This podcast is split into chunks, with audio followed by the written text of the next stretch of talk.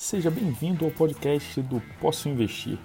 Nessa série de áudios você vai ter a oportunidade de saber como o investidor pode se posicionar melhor diante de um cenário tão desafiador como esse que nós estamos vivendo. Nesse primeiro episódio, nós vamos responder a pergunta: será que está na hora de entrar na bolsa? As pessoas me perguntam, né? Bruno, está na hora, entra, não entra, sai da bolsa e tudo. E aí, já me apresentando, né? Eu sou professor já tem acho, quase 18 anos, ou mais de 18 anos. Trabalho com finanças oficialmente, né? Assessor de, investimentos. E desde então, né, eu venho vivendo e respirando bolsa. Acordo de manhã lendo notícia, durmo lendo notícia, aprendo com, sempre com quem eu posso. Sempre estou consultando gente mais inteligente do que eu para aprender um pouco mais e ter oportunidade né, de conseguir apresentar isso para as pessoas e levar um pouco desse mundo. Né? Quando a gente fala de investimentos, Antigamente, falar sobre entrar na bolsa era coisa de quem tinha muita grana, né? A pessoa tinha que juntar muito dinheiro para começar a investir. E eu, que vim de uma família humilde, né? Nunca foi parte do meu almoço com a família, o bate-papo com a família, é, entender um pouco sobre finanças. Né? Não sei como é que foi contigo, Pedro, mas lá em casa ninguém falava sobre investir na ah, bolsa. Também é meio esquema. É, então, Fala, então... Fala um pouco de mim também. É, meu nome é Pedro, eu também faço, acho que posso investir. O Bruno, inclusive, foi meu professor é, no Elite, né, onde eu estudei, ele foi diretor lá, foi meu professor e tudo. E a gente acabou se afastando um pouco entre a faculdade. Eu sempre tive interesse na área de finanças, né? Sempre estudei, sempre gostei bastante do assunto, tive bastante interesse. E participei da Liga de Mercado Financeiro na minha faculdade, onde tive mais contato. Eu sempre estudava bastante. E o Bruno, quando iniciou o projeto aqui, eu falei, cara, quero ficar aí dentro, vamos fazer isso junto. É, vamos ensinar a galera a investir. E foi onde eu comecei, né? Comecei na prática investir. O Bruno me deu muita força aí até hoje eu aprendo muito com ele, o cara é muito experiente. Todo mundo conhece com ele e trabalhou, sabe que o Bruno é, é, muito bom no que faz. E foi ele me incentivou bastante, um dos percussores aí. E eu tô até hoje. Hoje eu invisto de forma autônoma, né? Eu mesmo. E aqui em casa também. Ninguém nunca investiu nem nada. É um assunto até meio estranho. Eu que comecei a introduzir um pouco esse assunto para minha família. E eu sou um fanático do assunto. Eu gosto bastante mesmo. Desde sempre isso estudo. E a gente vai seguindo aí e essas perguntas, como entrar na bolsa, né, se é um momento ou não, acho que está bastante destaque aí nos jornais, talvez a galera saber. E eu queria saber primeiro, Bruno, o que é a Bolsa de Valores, né? Acho que muita gente está perguntando aí o que é a Bolsa de Valores e queria a sua opinião. É, então, geralmente, quando a gente fala sobre Bolsa de Valores, né, tem muita gente que realmente acha que é um mundo muito distante, né? E como eu vinha falando, é, hoje, para você conseguir investir na bolsa, acho que com 50 reais, com 20 reais, é. 100 reais, você consegue entrar na bolsa. Então, assim, você não precisa ser um milionário. E quando eu, eu lembro que eu cheguei a ensinar isso para alunos de ensino fundamental, né? Meninos de oitavo, nono ano, lá no colégio, quando eu comecei a investir mais sobre isso, eu fiz questão de levar isso para gente muito nova, porque, assim, eu aprendi muito tarde. Eu, quando comecei a administrar, colocar meu dinheiro na bolsa e tal, eu já tinha mais de meio milhão investido. E, na verdade, assim, meu dinheiro ficava em CDB de banco, ficava em poupança, era um monte de furada. E aí, quando eu comecei a estudar sobre isso, eu falei, cara, se eu tivesse aprendido isso há 5, 10 anos atrás, é, o cenário tinha sido bem diferente. Então, assim, cenários como o que a gente está vivendo hoje, que tem sido cenários bem ruins, bem complicados para a Bolsa, é, às vezes apresentam grandes oportunidades, só que ele só apresenta oportunidade para quem está preparado. A gente vai falar um pouco mais sobre isso aqui ao longo da, da nossa conversa, mas é, o que a gente precisa entender é que, assim, independente da quantidade de dinheiro, se é muito, se é pouco e tal, sempre é possível você começar a investir. Eu nunca vou sugerir né, que você faça a loucura né, de entrar na bolsa com todo o seu capital. É, mas, na verdade, você sempre pode estar. Então, assim, investir na bolsa é se tornar sócio de algumas empresas. E aí você vai falar, Bruno, vale a pena? Depende, depende. Tem empresas boas e tem empresas que são ruins. Ou então, de repente, tem empresas boas que às vezes estão passando por fases ruins. Então, assim, se você acha que faz sentido, vale a pena você estudar um pouco mais e tirar essa barreira de que só quem tem muito dinheiro pode, pode entrar na bolsa, né? E aí, respondendo um pouco sobre essa questão do que é a bolsa, a bolsa é um processo simples realmente de você se tornar sócio de uma empresa. É você entender o que é uma empresa e comprar parte dela. E aí existem duas maneiras de você ganhar e de você perder dinheiro também, né? Você pode ganhar dinheiro com os dividendos, ou seja, conforme vão fechando os resultados das empresas, elas, algumas delas distribuem parte desses lucros, e aí você pode ganhar dinheiro com a distribuição de lucros, ou também você pode ganhar dinheiro com a valorização da ação. E o que quer dizer isso? Né? Quando você compra uma ação de uma empresa, você se torna sócio dessa empresa. E quando você se torna sócio dessa empresa, se o mercado, se a empresa consegue demonstrar que o dinheiro que ela vai gerar lá na frente tende a se valorizar, aquela parte da sociedade se valoriza também. Então, por exemplo, quando o preço do barril do petróleo aumenta, isso geralmente tende a levantar o preço da Petrobras, porque ela é uma empresa que está é, totalmente vinculada à produção de petróleo. Sim, assim como ele cai, a ação tende a cair junto, entendeu? Então, assim, ser acionista de uma empresa, basicamente você ter ações. E hoje, para você conseguir comprar ações, cara, é muito fácil. Hoje, com dois cliques, eu compro uma ação e com dois cliques eu vendo uma ação. E não precisa ter muito dinheiro.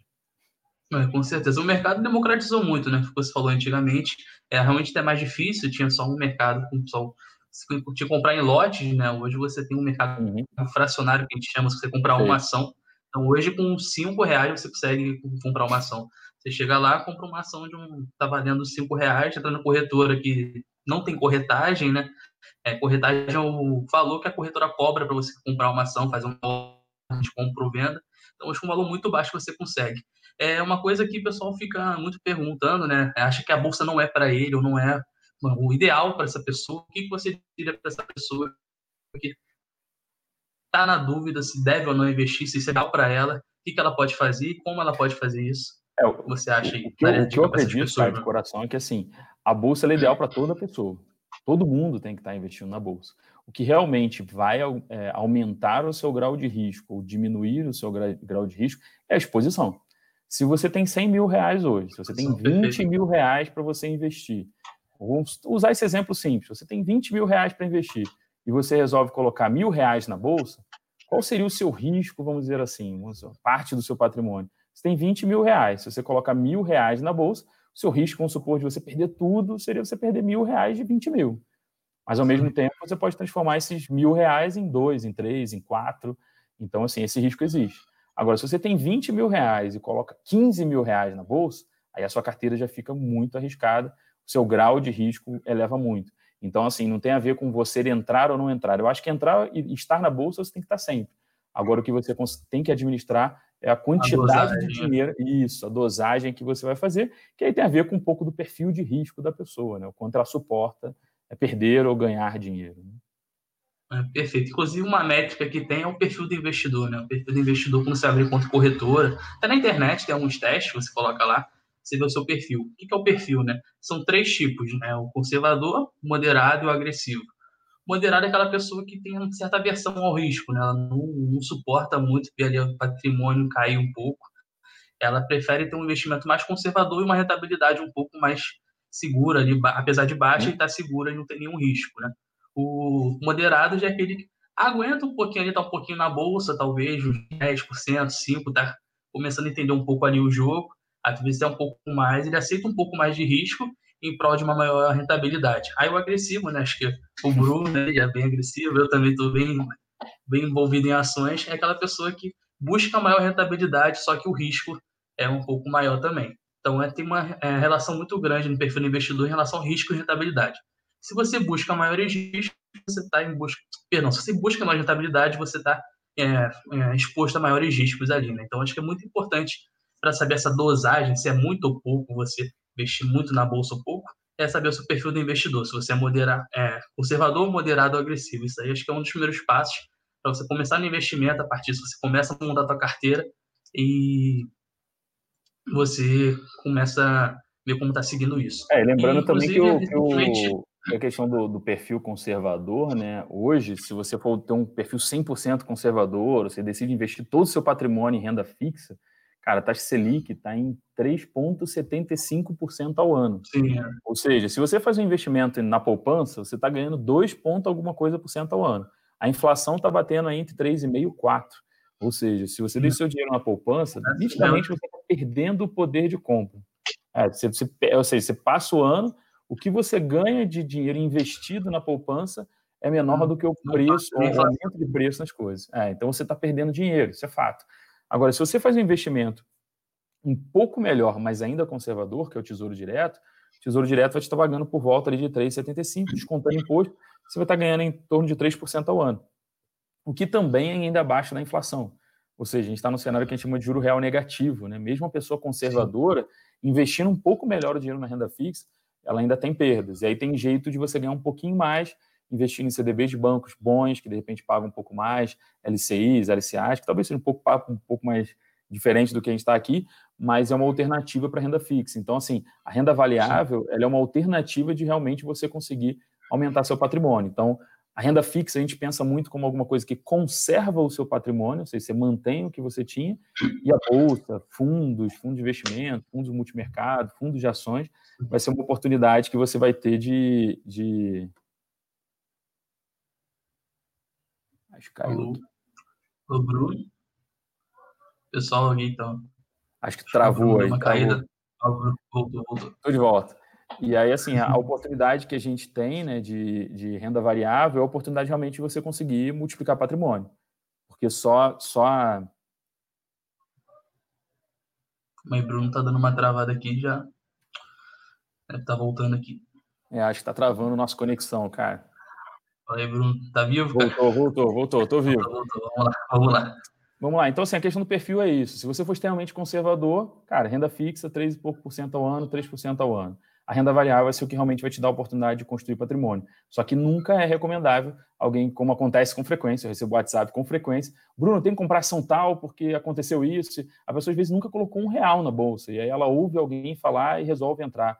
E aí o risco é muito grande, né? Então, a chance de você perder dinheiro é grande. Investimento de, de em ações ele tem que ser um investimento não só pensando em longo prazo, mas também para que você faça a vida inteira. Depois começou, não para. Depois você entrou na bolsa, não volta atrás a sociedade vai ficar contigo ali direto, então por isso que a escolha tem que ser muito importante, escolher bem, que não é uma coisa que você vai, ah, vou ficar aqui um mês, dois meses. Tem alguns Sim, investidores claro. que são mais especuladores, né, trade, algo do tipo, mas quando você pensa em investimento a longo prazo, você escolhe uma ação para ficar a vida toda, todo mês fazendo aporte ali, que ao longo prazo o seu patrimônio vai aumentando.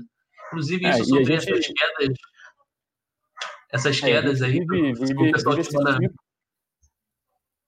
Aqui tem um delay aqui entre a gente, mas a gente vive esse é. ciclo assim, de, de, o que acontece. Quando a bolsa está batendo 100, 110 mil pontos, 120 mil pontos, tem um monte de gente querendo entrar.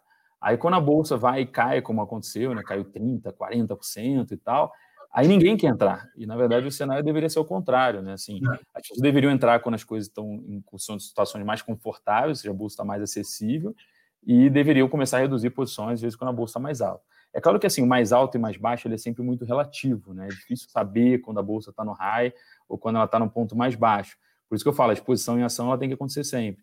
O que tem que você tem que definir é como você vai é, ajustar o grau dessa exposição. Né? Isso é a parte mais complicada para quem está investindo você falou agora lembra muito aquela frase do Buffett, né? É, é compre ao som de guerra e venda ao som de violinos. É basicamente isso. Quando a bolsa está sempre em alta, a pessoa fica muito em euforia, começa a ficar meio preocupante, né? Você vê todo mundo ali naquela euforia aumentando, aumentando, aumentando. Aquele efeito manada acaba levando os preços para cima, mas às vezes acaba é, ocorrendo um certo problema, né? Então, por isso, quando está em baixa, é, tem certas oportunidades que podem acabar surgindo. E baixa, inclusive, é o que está acontecendo bastante, né, Bruno? Acho que estou recebendo até algumas mensagens algumas pessoas meio desesperadas e outras achando que tem oportunidade, né? Até alguns amigos meus mandaram mensagem, pô, Pedro, Petrobras caiu tanto, caiu, bateu 12 reais, posso entrar agora? Falei, cara, você sabe por que você está entrando? Por que você quer entrar? Tem que ter um fundamento. Sabe por que caiu? É, mercado de ações é, é, muito bom, é muito interessante, mas você tem que saber por que você está fazendo. Então, toda escolha tem uma consequência, né? Então, vai comprar uma ação, saiba por quê. A queda, por que caiu? Então, a gente está num momento bastante volátil, a bolsa, até que deu uma segurada, né, mas março foi extremamente volátil. Volátil que a gente chama no mercado financeiro é sobe e desce muito rápido. A gente teve bastante queda em março, né? É, teve vários circuit break, eu vou falar o que aconteceu. E o pessoal fica meio preocupado, né? Por que a bolsa está caindo tanto? É coronavírus, é crise política, o Brasil acaba gravando bastante coisa política, é Bolsonaro, é o Trump falou alguma coisa. Então, Bruno, queria saber aí, o pessoal pergunta muito por que a bolsa está caindo tanto. É, então, assim, é, essa é uma parte que tem a ver até com o que a gente falou no início, né? Quando você compra uma ação, né, você compra a sociedade de uma determinada empresa. Então, por exemplo, quando você compra uma ação da Magazine Luiza, quando você compra uma ação da Azul Linhas Aéreas, da Gol, por exemplo, você está comprando parte daquela empresa. E aí o que você vai ter de retorno é o que a, a empresa gera, que a gente chama de fluxo de caixa, né? Que são os pagamentos que entram ao longo do tempo. Agora, qual é o problema, né? É, qualquer pessoa que diga exatamente que sabe o que vai acontecer no futuro é, é um charlatão, é louco, né? não faz é. sentido. Não tem como você saber exatamente o que vai acontecer lá na frente. Por exemplo, é, isso que a gente está fazendo assim, essa conversa online, né, e o que a gente tem visto, essa chuva de lives e que tem acontecido na internet, isso é um negócio que é um pouco disruptivo no mercado. Né? Quantos e quantos professores é, se recusavam, eu fui diretor de escola durante muitos anos, né? Quantos professores, cara, se recusavam a dar aulas online? Eles achavam absurdo, não queriam, achavam que fazia sentido e tal. E agora o que você vê é um monte de professor dando aula online. Qual vai ser o impacto disso no mercado? A gente não tem como precificar ainda. O próprio então, home office, né, galera? É, o próprio home office, cara. Será que o home office vai, ser, vai afetar o mercado, por exemplo, imobiliário? Porque, vamos, por exemplo, a empresa hoje tem 100 funcionários, com 100, com 100 postos de trabalho. E agora ela está com 90%, 95% da empresa trabalhando online, em casa. E, de repente, ela consegue perceber que ela consegue entregar uma eficiência muito semelhante. Então, será que ela precisa de 100 postos de trabalho? Né? Isso. Será que ela não pode ter 50 postos de trabalho, deixar uma galera que, de repente, trabalhava em casa, talvez contratar aquela mãe de família que talvez não conseguia trabalho porque ela tinha que cuidar dos filhos e não conseguia lidar com a empresa porque era longe, e talvez hoje ela consiga fazer um trabalho muito bom trabalhando de casa. Então, assim, essa disrupção que eu acho que é difícil de conseguir calcular qual vai ser o impacto nas empresas. Azul, por exemplo, será que as pessoas vão voltar exatamente como voava antigamente, quando acabarem as, as, as, as limitações? Talvez não. Então, quando você compra uma, uma ação de uma empresa da Azul, que está associada aos resultados, pode acontecer sim, de lá na frente os voos caírem em 20%, 30%, que as pessoas perceberam que reuniões online fun podem funcionar bem. Uhum. E aí isso pode gerar impacto no fluxo de caixa da empresa e isso cai o valor da ação. Então, assim, a Bolsa vem numa sequência de quedas porque a gente ainda não conseguiu, o mercado principalmente, não conseguiu enxergar. Se você ouve diretores de empresas, gestores de fundo, todos eles são muito claros, falam, cara, eu não sei como vai ser o resultado da minha empresa no futuro. Então, assim, se os donos das empresas não sabem, se um diretor de escola não sabe qual vai ser a receita dele... Está vivendo ali dentro. É, um analista vai ter muita dificuldade. Então, assim, a queda da bolsa está muito associada a isso. Só que o mercado ele sempre antecipa os movimentos, né? Então, assim como o mercado caiu muito na expectativa de não saber o que vai acontecer no futuro, assim que houver um norte, assim que as pessoas tiverem noção clara do que vai acontecer, pode ser que ela comece a ter uma recuperação mais rápida do que a gente imagina. É aquilo, né? O preço da ação ele é o fluxo de caixa projetado da empresa. Então, o cara que está ali, o diretor, está ali dentro do projeto, a operação toda, não sabe como vai estar o número de funcionários, como vai estar os custos em relação ao imóvel, tudo de uma forma geral, ele não consegue prever o lucro da empresa. Então, é muito complicado saber como vai estar daqui a alguns meses qualquer empresa, e o mercado acaba precificando um cenário pior, né? Então, tem até aquele ditado, né? Sobe no boato, cai no fato. O mercado ele tenta antecipar algumas coisas e chega no momento talvez não seja aquilo tudo. É, então a gente teve uma queda muito grande é, recentemente, né? Março, a gente até falei do circuit break, né? É, a gente tem que fazer a camisa, vou fazer a camisa. Eu vi. Pô, é, eu fui. eu vivi o circuit break. Circuit break, para quem não sabe, é um mecanismo da Bolsa de Valores que ela interrompe o pregão de negociações quando acontece uma queda muito brusca, né? Qual a ideia disso? É interromper um pouco a, a, o pregão por um momento para reduzir um pouco a volatilidade, porque às vezes está o pessoal ali tem uma força vendedora muito grande. Saiu uma notícia, por exemplo. É, Bolsonaro falou alguma coisa que o mercado não gostou. Começa a pegar, pô, tem que vender, tem que vender, tem que vender, tem que vender. O pessoal fica desesperado, às vezes não sabe nem o motivo, vê o preço caindo, desespera, aquele efeito manada acaba derrubando a ação. É, é, às vezes, às vezes até, até, alguns, até, alguns fundos, fundos Sim. de investimento, por regulação, eles têm uma tolerância a, eles têm uma tolerância à volatilidade. Então, o que, que pode acontecer? De repente, o cara tem certeza de que aquele é um efeito temporário, que a Petrobras vai voltar a se recuperar, que ela caiu e que foi por pouco tempo e tal. Só que se de repente a ação cair mais de 10%, por regulação do fundo, às vezes ele é obrigado a vender. E isso pode realmente Sim. gerar um efeito manada, de vários fundos vendendo e o preço da ação despencando. Sim, puxa bastante preço para baixo. E como que funciona esse circuit breaker? Né? Como eu falei, é um mecanismo, a bolsa vai parar, ou seja, você não consegue comprar nem vender, você não consegue negociar naquele tempo ali, ele funciona em três etapas, né? Primeiro, a bolsa abriu, caiu 10% durante o pregão, em qualquer momento. Ela pausa 30 minutos. Por que ela pausa, né? A ideia da pausa é para a galera botar a cabeça no lugar e falar, faz sentido essa queda? Eu quero fazer isso, eu quero vender. O que está acontecendo no mercado? Tentar associar um pouco a informação, né?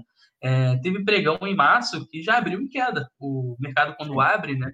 Está é, em leilão ali, já abriu em queda loucamente, o pessoal vendendo, vendendo, parou o circuit break e quando voltou foi para o segundo estágio. Né? Vou falar dos estágios. É, o primeiro é esse, caiu 10%, a bolsa para por 30 minutos. Voltou, está ali caindo 10%, 11%.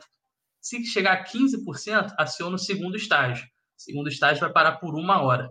Uma hora fica lá também, mesmo esquema, mesma ideia. A ideia é parar um pouco as negociações, o pessoal botar a cabeça no lugar, pensar se realmente faz sentido esse movimento de venda, essa força de venda tão expressiva, né?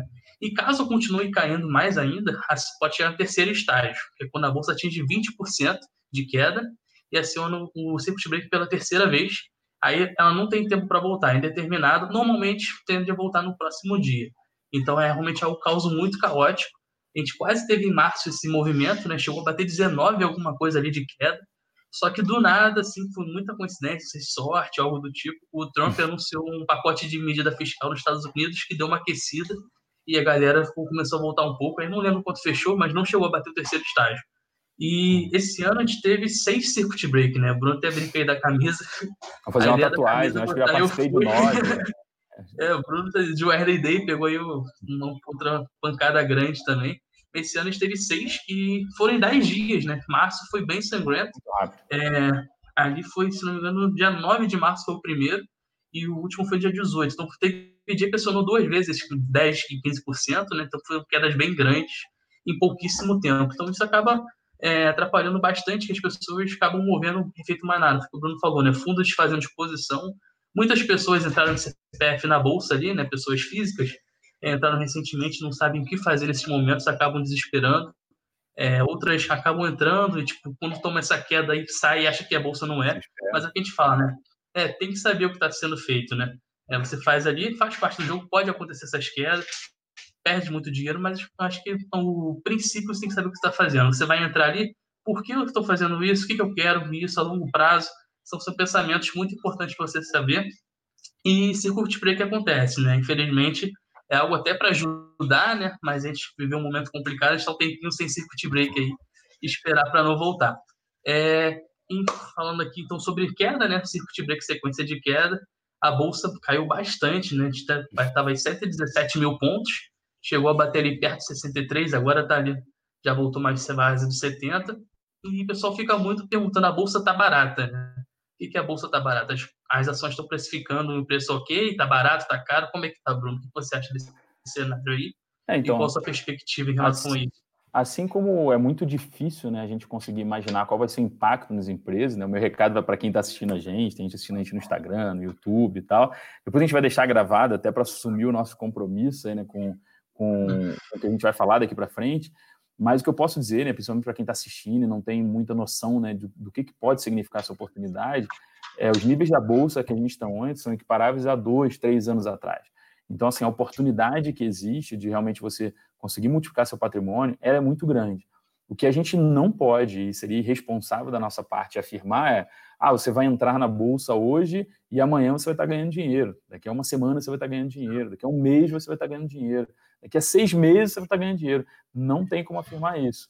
Só que, ao mesmo tempo, de tudo que eu já vivi, né, inclusive desses circuit breakers e dessa experiência que eu já tive, a grande experiência que eu já tive é que, assim, você olha para trás e fala, porra, cara, se eu tivesse comprado, porra, eu tinha ganho bastante. Exemplo, o caso da, da, da greve dos caminhoneiros, a Petrobras, há dois, três anos atrás, ela bateu 14 reais. Antes dessa confusão, né, há um mês atrás, a Petrobras estava em 30. Então, assim, você podia ter ganho mais de 100% em dois anos.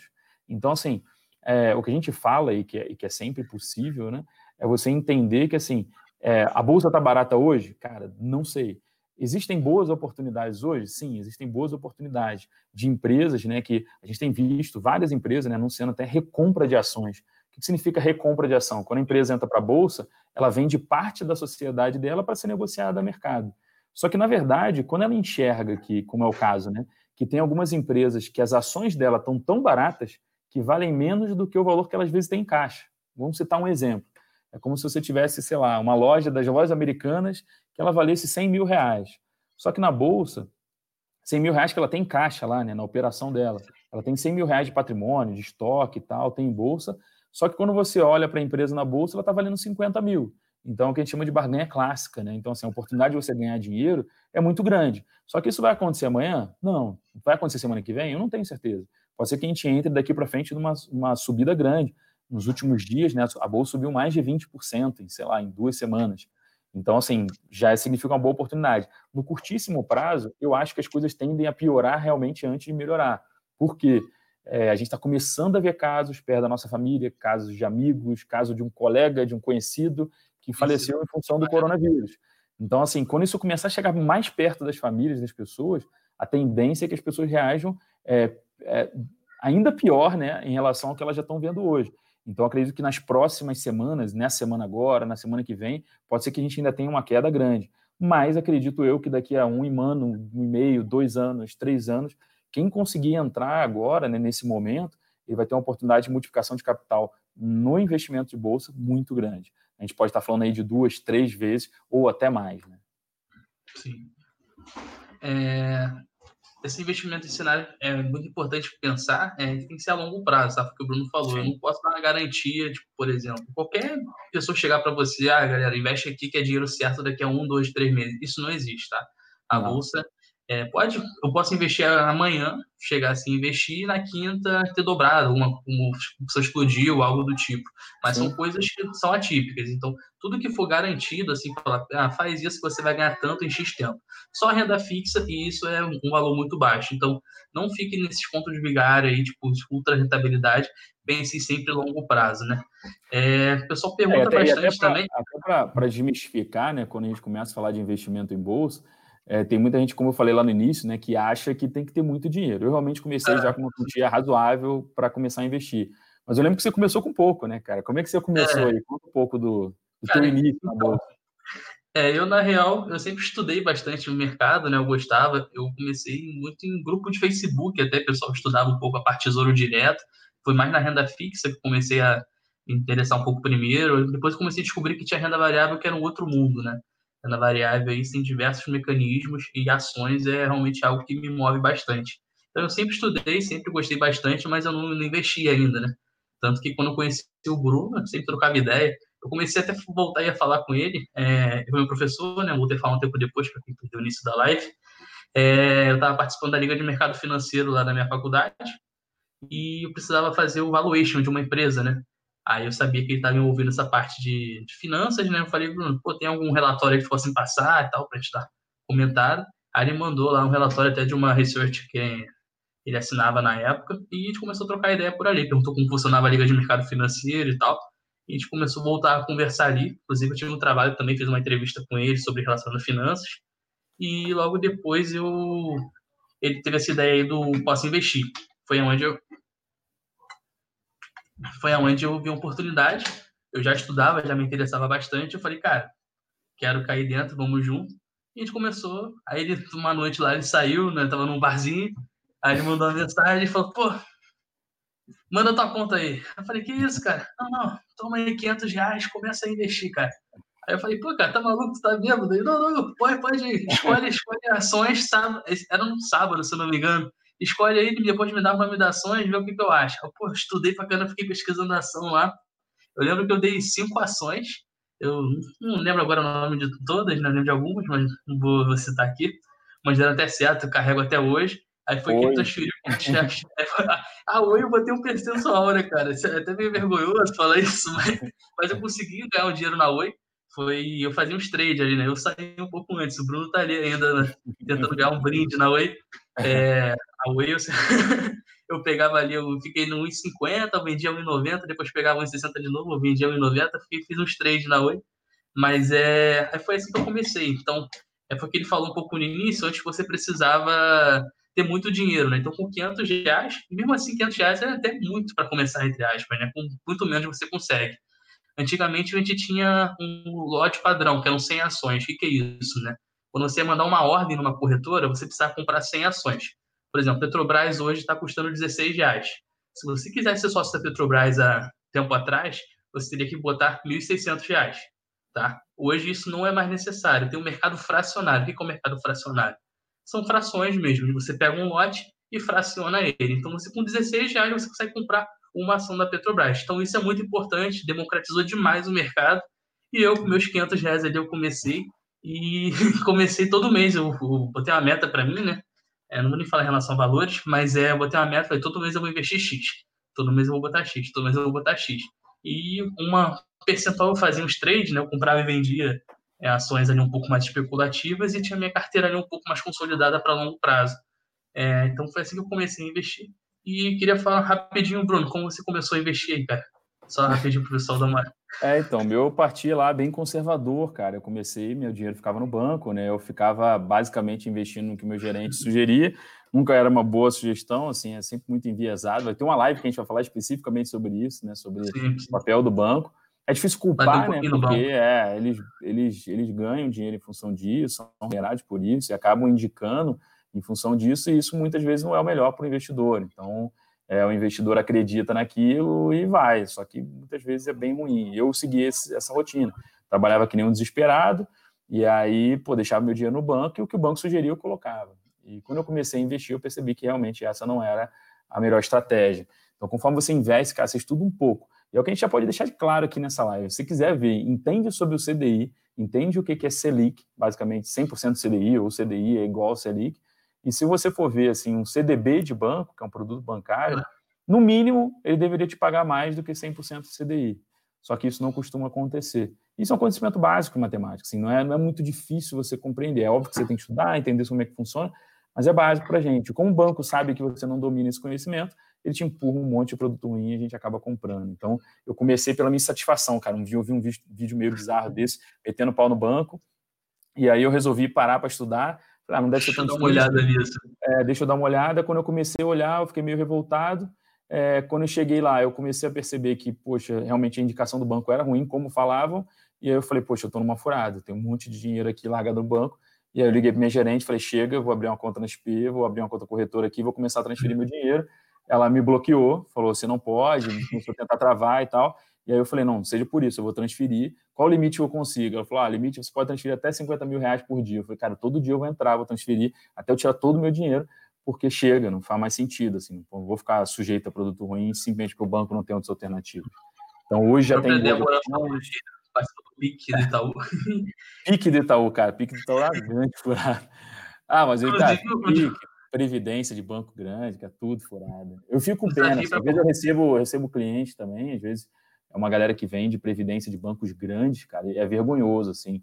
O, o, a pessoa não, mal sabe que a previdência que ela está investindo, seja lá num banco grande, Bradesco, Itaú, Santander, quase todos eles têm furadas dessas, rendem menos do que a poupança. Então, assim, a falta de conhecimento acaba levando a gente né, a acreditar que o gerente sabe mais do que a gente, e muitas vezes, cara, ele está te enviesando num produto ruim, entendeu?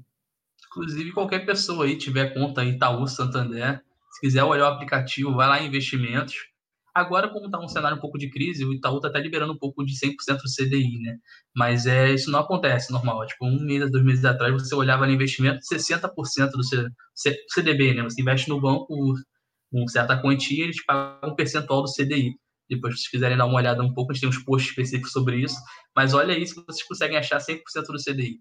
Isso é Sim, é realmente tem, algo difícil. Tem muita gente, tem muita gente que ainda está na poupança, cara. A Bárbara está comentando que só conhecia a poupança. É, a poupança ainda tem uma desvantagem, né? Assim, a poupança ela só, ela só rende depois de um mês. Então, assim, é, hoje existem produtos, né, sejam fundos de curto prazo, ou às vezes o próprio Tesouro Direto, que a gente realmente não indica para um investimento de um mês, para um período tão curto, mas você consegue ter rentabilidade diária. Né? Na poupança, você só consegue ter rendimento depois de 30 dias. Então, tem gente que coloca o dinheiro, ah, vou deixar o dinheiro na poupança para ficar investido e aí depois de 20 dias ela vai resgata, ou seja, não ganhou nada. Ela só perdeu a inflação do período. Então, assim, a poupança acaba sendo uma alternativa, alternativa ruim, né? E aí, vou, vou até passar uma, uma pergunta que geralmente a galera faz para mim também, cara, principalmente quando chega nesse período, né? Porque eu, eu, ouço os dois lados, né? Tem aquele investidor desesperado que de repente quer resgatar tudo, quer investir em ações ou em fundos de algum risco e quer sair, e aí faz parte do meu papel explicar para ele que esse processo não vai ser para sempre, e que a parte que foi investida em renda variável é para longo prazo, então isso tende a se recuperar. E também tem aquela pessoa que quer colocar todo o dinheiro, fazer o all-in né, do poker, quer colocar todo o dinheiro agora que vê que a bolsa está embaixo. Então, assim, tem gente que pergunta, será que está na hora de tirar minha reserva de emergência e colocar tudo na bolsa? Não, cara, não é para fazer isso. Reserva de emergência é investimento seguro. Você vai colocar no Tesouro Direto, você vai colocar num 100% do CDI. Eu, por exemplo, uso o C6, que é um banco digital. Tem o Nubank, que faz essa alternativa, Banco Inter, que faz essa alternativa você colocar num fundo que dá, num, num, CDB desse que dá liquidez diária, ou seja, você consegue resgatar, e você consegue resgatar no mesmo dia e rende 100% do CDI. Então, assim, é, é um investimento. É óbvio que você não vai colocar todo o seu patrimônio lá, porque às vezes um banco pequeno também tem o risco dele quebrar, né? ainda mais num cenário desse de crise. Mas para você colocar seu dinheiro para pagar a conta do dia a dia, isso é, isso é suficiente. E alguns deles são garantidos deve ser. Então, mesmo banco quebrando, vai comprar segurança. Mas acho que a gente já está indo até longe demais, que já são quase, já são 10 e pouca da noite.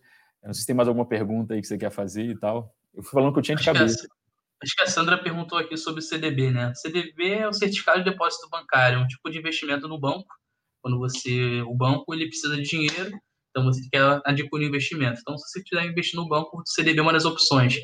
Que a gente falou em relação aos bancões, que a gente chama, né? Itaú, Santander, Banco do Brasil, eles oferecem CDBs ruins, né? Que são CDBs ruins? São CDBs que rendem menos do que você pegar seu dinheiro e investir no Tesouro Selic, por exemplo, que é um investimento muito simples de se fazer. Então, o banco, Deixa basicamente, eu... ele pega esse dinheiro a um custo muito baixo e consegue colocar ali no. Oi? Deixa eu até falar. complementar, assim, é, pra, ah. até para ficar claro, né? O que, que acontece? Quando você investe no Tesouro Direto, você está comprando um título público, ou seja, você está emprestando Isso. dinheiro para o governo. Quando você compra um CDB, você está emprestando dinheiro para o banco. E aí eu deixo uma pergunta para vocês que estão assistindo a gente. Emprestar dinheiro para o governo é mais arriscado ou menos arriscado que emprestar dinheiro para o banco? Emprestar dinheiro para o governo, comprar um título público, é infinitamente menos arriscado, ou seja, mais seguro do que emprestar dinheiro para o banco. Ou seja, qual é a chance do banco quebrar? Ela existe. É pequena, dependendo se for um bancão, um banco grande, um Itaú, um Santander da vida, um Bradesco, a chance de ele quebrar é pequena, porque no Brasil o banco ganha muito dinheiro, então é difícil ele quebrar. Sim. Mas é muito mais difícil o Brasil inteiro quebrar. Então, assim, emprestar o dinheiro para o banco é mais arriscado. Aí a pergunta que a gente geralmente faz: se investir, se botar um dinheiro num CDB é mais arriscado do que colocar um dinheiro no Tesouro Direto, o que, que você imagina que vai acontecer? Se você vai correr mais risco, você quer mais retorno. Ou seja, quando eu coloco o dinheiro num CDB, eu quero ganhar mais do que o banco, do que o Tesouro Direto me paga. Só que isso geralmente não acontece. Então, assim, a grosso modo, não é exatamente matemática assim, mas a grosso modo, um tesouro direto, um tesouro Selic, ele vai te pagar 100% do CDI. Selic e 100% do CDI são aproximadamente iguais. Então, quando eu falo que assim, um tesouro Selic te paga 3,75% ao ano, é como se a taxa, seu CDI, o 100% do CDI, fosse 3,75% ao ano. Então, quando você investe num CDB, o que, que você espera? Eu estou emprestando para o banco, eu estou correndo mais risco, eu quero ganhar mais. Aí eu quero ganhar 110% do CDI, eu quero ganhar 115% do CDI, eu quero ganhar 120% do CDI. Então, isso é o esperado. Só que quando você bate na porta lá do Santander, do Itaú, quando eu era cliente, eu recebi a proposta, Bruno, você quer investir no CDB? 92% do CDI. Eu nem sabia o que era CDI, eu nem sabia o que era um CDB. Então, assim, ah, fala, ah, coloca meu dinheiro aí, vai, segue o jogo. Só que hoje eu vejo um grande absurdo, que assim, ou, ou empresto para o governo e ganho mais, ou empresto para o banco e ganho menos, não faz sentido. Mas por falta de conhecimento, né, vocês e eu, a gente acaba caindo nesse tipo de furada, né? Ah, isso é a própria poupança, né? Até a Josiane ali falou poupança que saiu da poupança. 70%, é, exatamente, tem a trava ali. exatamente. Os bancões realmente não são nossos amigos, né? Mas é, vamos voltar aqui um pouco rápido sobre mercado de ações, né? É, o pessoal ficou meio preocupado com essa grande queda, né? E ainda fica meio receoso de entrar. É, o mercado financeiro é tão completo que existem muitas opções de seguro, né? Você consegue investir ali de certa forma, você consegue fazer uma certa de proteções na sua carteira, né? Queria falar aí, Bruno, você tem uma proteção na sua carteira? É, existe Sim, algum então. mecanismo, né, para explicar o que você mais usa, o que mais gosta, seria legal. E também, se alguém quiser deixar algum comentário aqui ou dúvida, pode falar que a gente vai responder aqui, tá? Podem escrever é, ali que a gente está lendo de todo mundo. as perguntas aí que eu tô mais dificuldade em enxergar, mas é, o que acontece? É, no meio desse cenário de crise, né, existem algumas alternativas que você pode utilizar. O mercado financeiro oferece várias alternativas. Óbvio que o grau de risco que você vai correr ele vai estar associado ao grau de exposição que você tem em renda variável. Na renda fixa, tem risco? Tem. Se você colocar o dinheiro num CDB, que você emprestar dinheiro para um banco ruim e ele quebrar, você pode estar garantido até pelo FGC receber esse dinheiro, mas, cara, vai ter um transtorno. Você pode ficar sem dinheiro parado aí por dois, três meses, até, talvez até um pouco mais. Mas a renda fixa, em geral, os produtos né, são produtos mais seguros. Então, assim, se você quiser aumentar o seu grau de risco, você vai investir mais em renda variável, em bolsa, em fundos de ações, em fundos multimercados. Então, esses fundos geralmente têm mais risco. Agora, existem mecanismos de proteção? Existem. Por exemplo, geralmente quando a gente tem estresse na bolsa, é, existe uma boa oportunidade, às vezes, de você ter investimentos em dólar. Quando você compra dólar, não comprar dólar fisicamente, tem gente que acha que você vai na casa de câmbio comprar dólar. Não, você pode comprar fundos de dólar, né? Porque as pessoas você investe num fundo que esse fundo aí compra dólar em grande escala. E ele compra em condições melhores, em condições melhores. E quando o dólar se valoriza, porque o caos está aqui no Brasil, aí o que acontece? Às vezes o, o, dólar aumenta e aí você pode se valorizar com isso. E não só isso, né? Eu vi muita gente, e às vezes até gente, eu já, já fiz comentários desse no passado, a gente faz uma associação que quando as coisas estão ruins, o dólar sobe. E quando as coisas estão boas, o dólar cai. Isso era mais ou menos assim durante boa parte do nosso nossa rotina no Brasil. Só que o que, que acontece? O movimento que vem sendo feito né, pelo, pelo Ministério da, da Economia, né, que vem nesse movimento de redução de taxas de juros, é um movimento extremamente benéfico para o Brasil, porque a ideia dessa redução da taxa de juros é incentivar a economia, é fazer com que as pessoas, é, que é o, o, Paulo Guedes fala sobre isso, né? O Brasil era o país do rentista. Antigamente a taxa Selic era de 14% ao ano. Antigamente, que eu falo, há três anos atrás. Pouco tempo, é. Período de é, Dilma ali. 14%, 13% ao ano. O que quer dizer isso? Se você colocasse no seu tesouro Selic, que hoje você ganha 3,75, você ganhava 14% ao ano. Então, você como empresário, você tem lá seu patrimônio de 500 mil reais, um milhão de reais. Você fala, cara, se eu deixar meu dinheiro no Tesouro Direto, que é um Tesouro Selic, título público, seguro e tal, eu ganho 14% ao ano sem me estressar, cara, para que, que eu vou montar uma empresa? Para montar uma empresa... Sentido, né? É, para pagar um monte de imposto, correndo risco com funcionário, tendo problema, tendo que atender gente e tal. O cara que tinha muito dinheiro, cara, ele colocava o dinheiro lá no Tesouro Direto, pegava um CDBzinho que de repente pagava lá para ele 16, 17%, que pagava mais do que o Tesouro Direto, ele fazia patrimônio e vivia de renda. Só que acontece, conforme você vai reduzindo a taxa de juros, fica mais barato para você pegar um financiamento de casa, você comprar seu imóvel, fica mais barato você comprar um carro, financiar um carro, você comprar uma série de coisas, então os financiamentos ficam mais baratos. E também, aquela pessoa que antes vivia de renda, ela é obrigada a empreender, ela vai ter que montar empresa, gerar emprego. Então esse movimento de redução da taxa de juros... É economia. Exatamente, aquece a economia. Mas qual é o ponto negativo? Aquilo que o brasileiro via de, de repente, colocar o dinheiro a 14% ao ano, o investidor estrangeiro também via.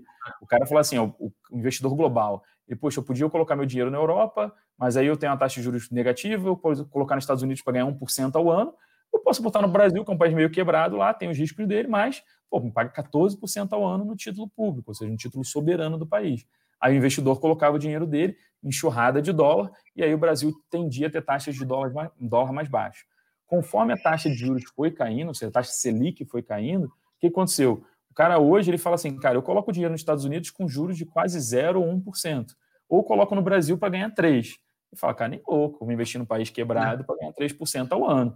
Então, assim, ele, ele prefere investir em dinheiro em países mais seguros, ganhando menos, do que arriscar no Brasil. Isso causa uma fuga de dólares e faz esse movimento que a gente vem falando agora, né, de aumento do dólar. Então, não quer dizer que a gente está num momento que o país está num caos, quer dizer, tirando a parte do coronavírus, que realmente está o caos, até o final do ano passado o dólar estava batendo 4 e pouco, 5. Então, assim, mesmo num cenário bom, a gente ainda estava com dólar alto. Então, assim, existem proteções? Existe. O dólar é uma proteção, o ouro é uma proteção, e conforme você vai apurando o seu conhecimento em mercado financeiro, eu tenho feito várias dessas operações agora nesse cenário de caos, é você fazer operações que você ganha dinheiro na queda da bolsa, que a gente chama de operação de short, que é um pouco mais complicado para quem nunca conheceu, mas é uma oportunidade que você tem que ganhar com a queda. Ou também opções, que são é, produtos financeiros, né, são derivativos, que te permitem ganhar mesmo quando a bolsa está caindo. Então, isso protege o seu patrimônio. Né? Interessante também falar, tirando opções, né, que tem como tem, e short consegue fazer ali certo no curto prazo, é importante ter a carteira diversificada com esses seguros antes, né? Que é Sim. como se, o pessoal até fala, é como você colocar o colete depois de tomar o tiro, né? Então, você tem que ter sempre esse seguro aí para quando precisar você conseguir acionar e não acionar, né? Você está protegido ali caso aconteça o sinistro. É, teve, teve uma pergunta aqui do Daniel, vale a pena investir em fundos de renda variável, sendo que além de assumir o risco, ainda temos que pagar as taxas que o fundo cobra? Ou é mais vantajoso comprar por ações conta própria, né? É, os fundos de investimento, na real, seria é interessante pagar essas taxas, dependendo se forem justas, né? Porque você contrata toda uma equipe, né? Você está é, delegando a uma pessoa, um fundo, gestor, para ele saber onde aplicar melhor o seu dinheiro. Então, existem fundos muito bons, existem fundos ruins, como tudo na vida. A gente até chegou para nossos alunos, a gente fez temos um fundo do Banco do Brasil, ele rendia muito menos que o, que o CDI. A pessoa cobrava a taxa, você pagava a taxa lá para o seu banco, o banco investia em lugares tão ruins que ele conseguia é, render a menos que poupança, até, se eu não me engano. A gente mandou lá para o pessoal, você perdia dinheiro de forma real. Então, assim, investir em fundo talvez seja uma boa opção para você que não sabe tanto, você está delegando ali em alguém que saiba. É, investir por conta própria, né? Você tem que abrir uma conta numa corretora, tem que avaliar os custos de corretagem, como seria, e tem um pouco da delegação do estudo, né? Os dois tem que estudar também de certa forma, mas assim, conta própria integral, é, você tem que saber exatamente o que está fazendo, qual ação, é super viável também, você consegue montar a sua carteira diversificando, E além disso, você pode fazer os dois, né? Você pode ter um percentual em ações. O próprio Bruno, o Bruno investe bastante em fundo e ações também. Você pode diversificar. Não existe uma regrinha, não existe um beabá ali, você vai fazer isso, só pode fazer isso. Você tem é, que isso é, fazer. Isso é interessante. Essa pergunta é boa, porque realmente acontece Sim. isso, né? Assim, não existe um ou outro, né? Não significa que você vai colocar o seu dinheiro em ações e vai tirar de fundos, ou vou colocar em fundos e tirar em ações. Na verdade, é uma diversificação. Então, assim, é, conforme você vai crescendo o seu patrimônio, né? Pô, se de repente você tem 5 mil reais, você não vai entrar em ações, em fundo, em renda fixa, vai ficar mais limitado pela quantidade de dinheiro. Mas, de repente, você já tem 100 mil reais, talvez já faça mais sentido. Hoje existem, a, indústria de fundos Existem mais de 15 mil fundos de investimento no Brasil. Talvez agora, nesse cenário, alguns tenham quebrado. Mas, assim, é. a indústria de fundos, até bem pouco tempo atrás, tinha mais de 15 mil fundos. Então, as, e, e, as ações na Bolsa são um pouco mais de 300. Então, assim, investir em fundos, às vezes, pode ser mais complexo do que você investir na Bolsa, por, por si só, né?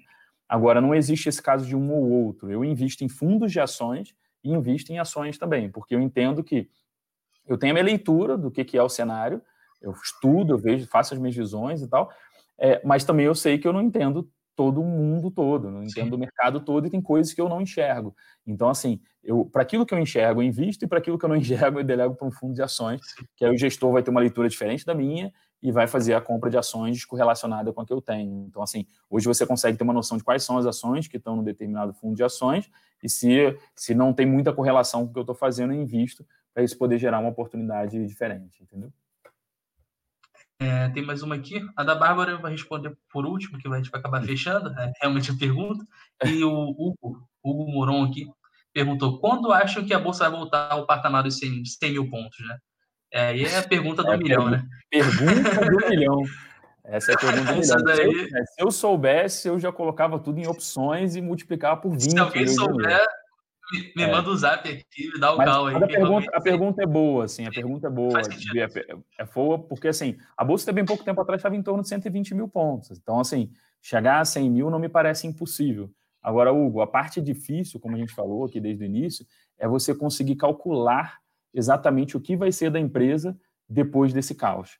Então, assim, o mercado ele sempre antecipa. Quando a coisa começou a acontecer na China, a Bolsa do Brasil começou a cair. Chegou nos Estados Unidos, caiu ainda mais. China é o principal comprador do Brasil, Estados Unidos é o segundo principal comprador do Brasil. Então, essas duas grandes, dois grandes países sendo afetados, afetou o Brasil. Agora está começando a chegar no Brasil.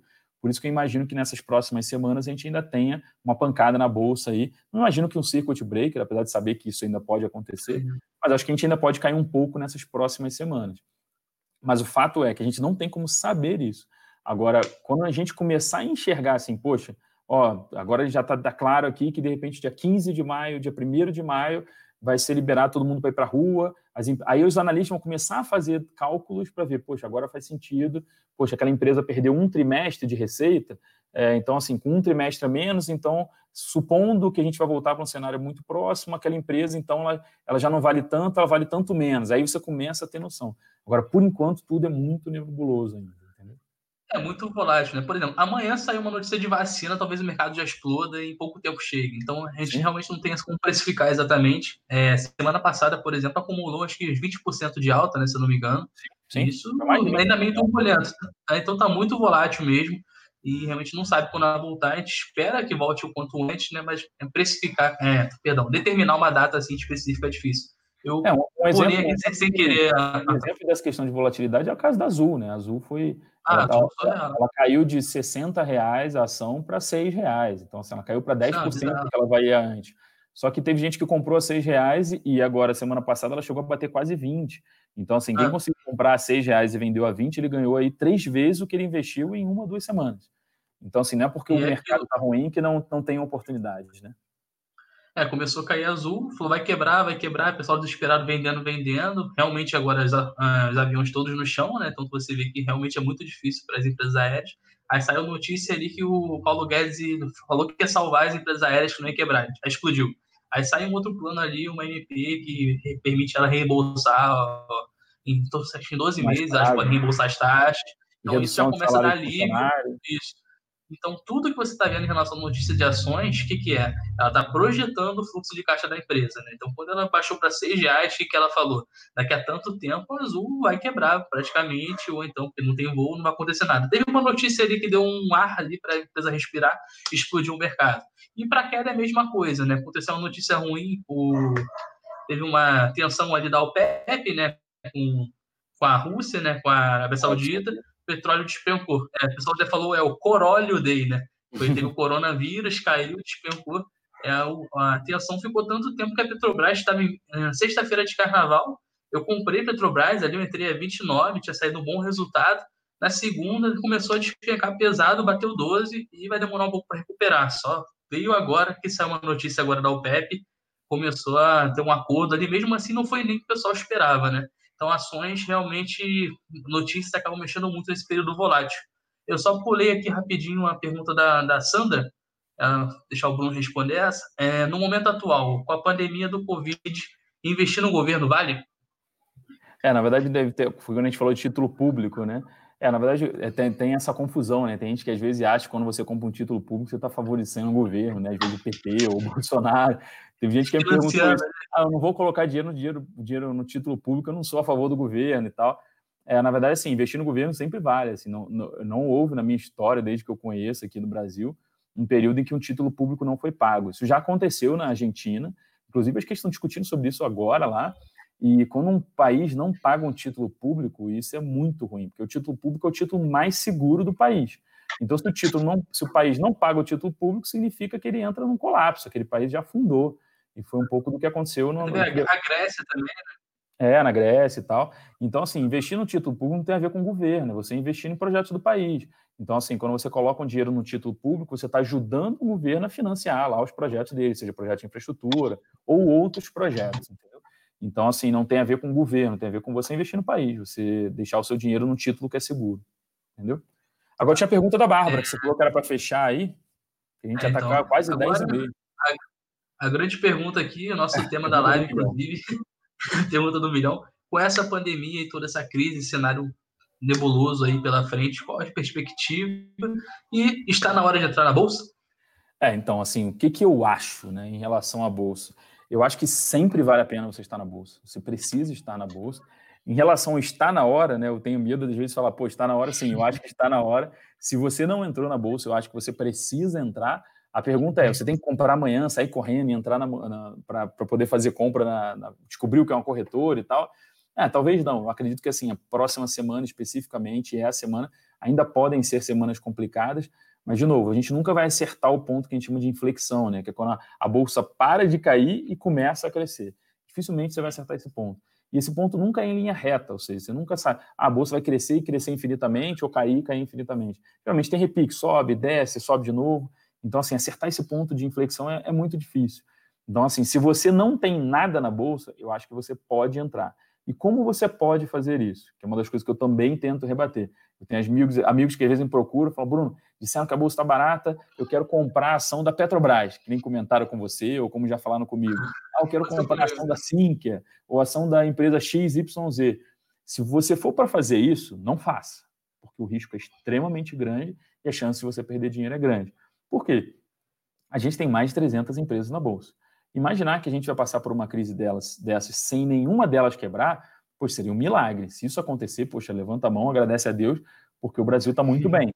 A gente tem as nossas empresas todas e nenhuma delas quebrou. Só que eu acho que isso pode acontecer. Por isso que ficar tentando acertar qual é a empresa certa para quem é leigo, eu não acho que é recomendável. Você chegar e falar assim, como leigo, falar, ah, vou escolher uma empresa de 300 e vou tentar multiplicar meu patrimônio. Isso é muito arriscado. Então, assim, existem instrumentos que você pode utilizar para você diminuir seu risco entrando na bolsa. O que são isso? São os ETFs, por exemplo. Quando você compra o ETF, ela é negociada em bolsa, como se fosse uma ação, por exemplo, você tem ali o BOVA 11 ou você tem ali o Small 11. Quando você compra BOVA 11, que é um ticker, né, um nome de uma ação, é, o que, que significa comprar BOVA 11? É você comprar uma ação de uma empresa que, na verdade, ela é um pool, né, ela é um grupo de, de ações que estão na Bolsa de Valores. Então, quando você compra essa BOVA 11, é como se você estivesse comprando um pouquinho de cada ação do índice, cada uma dessas principais ações das 300 na Bolsa. Então, quando você faz isso, você não fica sujeito a nenhum tipo de, vamos dizer assim, é, de, de alguma coisa que aconteceu... É bem diversificado ali, né? É, não aconteceu especificamente com uma empresa. Então, esse é um instrumento que, de repente, dá para você entrar na Bolsa com pouco dinheiro e você pode começar por ali, por um ETF, por exemplo. Ou se você Sim. quiser colocar, poxa, Bruno, tem 100 mil reais e acho que agora eu quero colocar pelo menos 10 mil reais, ou seja, 10% do que eu tenho para correr algum risco. Como é que eu posso começar em ações? Você pode diversificar em cinco grandes ações, de grandes empresas, empresas que você sabe que de repente não vão quebrar. Aí eu posso citar, de repente, sei lá, Petrobras, Localiza, é, Itaú, tem boas empresas né, que você consegue investir o seu dinheiro sem, de repente, você correr um risco muito grande de, disso, disso quebrar. Então, assim, existem empresas que são mais arriscadas. Comprar uma companhia aérea agora talvez seja mais arriscado? Sim. Comprar Oi agora talvez seja arriscado? Sim. Comprar Oi agora talvez seja arriscado. Um, ano já está arriscado. É, então, assim, agora, comprar grandes empresas, que você tem certeza assim, que a chance de quebrar é muito pequena, é, VEG, tem outras empresas né, do mercado, sim, é empresas que eu gosto, são empresas que, assim, a chance de elas quebrarem com esse, com esse cenário é muito pequena. Então, assim, a chance de você conseguir ganhar dinheiro é boa. Só que não vale ficar tentando acertar. Então, assim, se você tem patrimônio para diversificar em pelo menos cinco ou seis ações, invista. Agora, não adianta também chegar e falar, poxa, vou investir na Bolsa, vou colocar no Santander, no Itaú, no Bradesco, no Banco do Brasil, que também é loucura, porque você está sujeito a banco. Então, assim, pega uma empresa de petróleo, de repente uma empresa de construção civil, tem a Lopes, uma empresa muito boa, tem outras, né? Então, assim, você pode pegar a empresa de tecnologia e aí você coloca pelo menos cinco ou seis empresas de setores diferentes. De repente, se você tiver problema com uma delas ou dificuldade com uma delas, as outras conseguem é, passar por esse cenário. Mas lembrando, respondendo agora mais diretamente, está na hora de entrar na bolsa? Sim, acho que está na hora de você investir. Se você não investe ou se você não tem pouquíssima exposição, eu acho que vale a pena. Você vai ganhar dinheiro semana que vem? Acho que não. Você vai ganhar dinheiro daqui a um mês? Acho que não. É, você vai poder ganhar dinheiro daqui a, sei lá, dois anos, três anos, e vai falar assim, poxa, se eu soubesse, eu tinha dobrado o meu dinheiro. Se eu soubesse, eu triplicado o meu dinheiro. Sim, isso pode acontecer. Então, eu acho que vale a pena, sim, você entrar em bolsa, mesmo, aliás, apesar do cenário que parece caótico para todo mundo. E só para complementar um pouco, além de diversificar investimentos, é muito importante a constância dos aportes, né? Tem estudos que mostram que não é você botar, vou chegar agora aqui, vou botar todo o meu capital, vou esquecer 10 anos. Não. É, estudos mostram, você bota ali todo mês, você coloca uma quantia ali, mesmo vou aportar X, no próximo mês X. A constância dos aportes é um grande diferencial ao longo do tempo, né? Porque, como a gente sabe, ela cresce oscilando, né? Você não consegue acertar o fundo nem o topo. Então, você tem que saber, saber diversificar um pouco ali os aportes e, no longo prazo, você acaba fazendo um médio e sendo muito bom para rentabilidade. Bom, perfeito, perfeito. Então, eu quero agradecer, agradecer a todo mundo que participou aí. A gente vai fazer essa Obrigado aí, galera. Para discutir sobre isso. Ficamos muito felizes de participação. É, amanhã, amanhã acho que vai ser interessante também. Assim, a gente, a gente vem sendo bombardeado, né? Para quem vê televisão, você acaba sendo bombardeado aí por notícia ruim. E amanhã a gente vai se separar uma série de coisas que eu acho que fazem sentido para vocês, da gente conseguir enxergar a oportunidade apesar da crise. É, e isso não é oportunismo, né? Tem gente que às vezes confunde isso, oportunidade com oportunismo. Achar que você ganhar dinheiro quando as coisas estão ruins significa que você está se aproveitando de alguém. Muito pelo contrário, né? É, eu venho ajudando um amigo, por exemplo, a gente vem conversando, ele trabalha com delivery, entrega e tal. Uhum. Eu tenho me envolvido de ajudar um pouco ele lá, e ele vem fazendo um excelente trabalho, porque o produto dele é de ótima qualidade, ele fazia outros serviços, e hoje ele está fazendo serviço para atender as pessoas em casa. Então, assim, ele está conseguindo se reinventar e enxergar a oportunidade. Como a gente falou também de professores. Então, amanhã a gente vai aprofundar um pouco mais disso, vai falar um pouco mais sobre essa oportunidade e como a gente pode discutir e enxergar a oportunidade mesmo quando o cenário e as coisas estão difíceis, né? Porque assim como a bolsa, né, essa crise que está acontecendo agora não é a primeira vez que ela acontece. Eu acho que ela nunca aconteceu assim, né? Tão rápido, né? Tão, tão forte. Mas ela já aconteceu outras vezes. É, ela já aconteceu outras vezes. Então, assim, para quem entrou na bolsa lá nos 110 mil pontos, de repente está triste agora de ter perdido dinheiro, eu também perco dinheiro, né? É, eu também fiquei triste com o cenário. Mas eu acho que, assim, como a gente vai passar por outras oportunidades, se você começar a investir agora, mesmo com pouco, se você começou a entrar na bolsa com 100 reais, com 200 reais, com vai 300 ser chutado em, em 10 segundos aí. Vai, ah, vai fechar a live. Eu vou deixar o compromisso aqui de quem chamar a gente no direct, pedir ajuda para investir na bolsa, eu vou ajudar. E amanhã a gente tem um encontro de novo para trocar uma ideia. Combinado? Valeu, galera.